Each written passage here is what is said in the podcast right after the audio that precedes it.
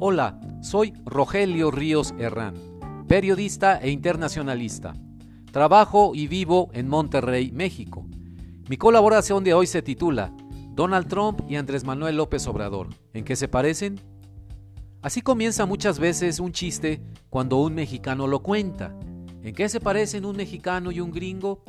Pero el tema de esta colaboración no es de chiste, aunque no deja de tener su lado humorístico.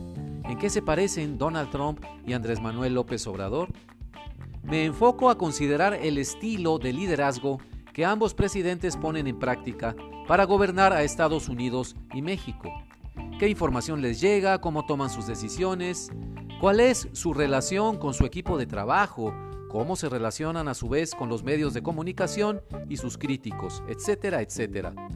Me resultó sorprendente encontrar varias semejanzas, las cuales les comparto. Número 1. Donald Trump y López Obrador tienen una presencia mediática dominante. Ellos imponen su agenda temática en los medios de comunicación y ante la opinión pública. Todo mundo acaba hablando de lo que ellos quieren. Número 2. Ambos manejan la información a su conveniencia. La manipulan, la estiran o aflojan según sus intereses. Trump recurre a su frase fake news y López Obrador a la suya. Yo tengo otros datos y de ahí no los mueve nadie. Número 3. Tanto Trump como López Obrador rechazan al mundo exterior, a todo lo que está más allá de sus fronteras. En su visión, Estados Unidos y México serían como fortalezas resguardadas con muros, pozos de agua y guardias, tal como los castillos de la Edad Media. Para ello se apoyan en el patriotismo y en los sentimientos nacionalistas fervorosos de sus seguidores. Número 4. Si definiéramos su estilo de liderazgo en una sola palabra, diríamos que tanto Trump como López Obrador son gobernantes personalistas. El gobierno empieza y termina en sus personas. Piden la máxima lealtad.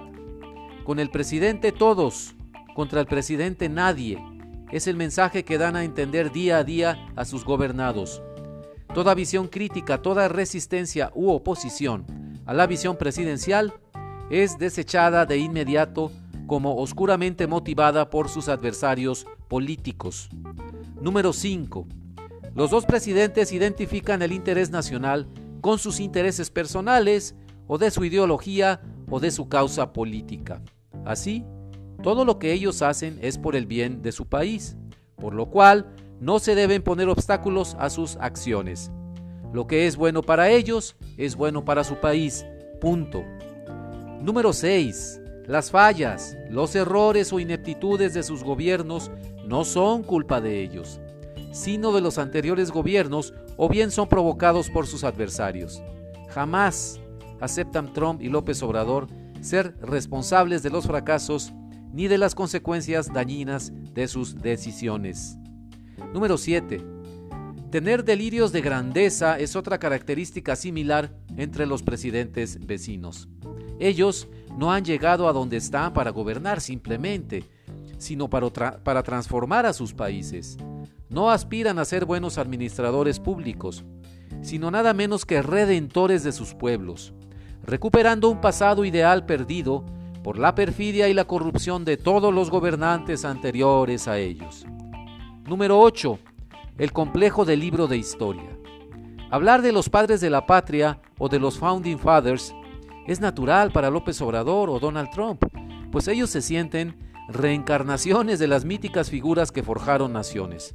Los dos presidentes aspiran a quedar plasmados en los libros de historia como descendientes de Benito Juárez o de George Washington.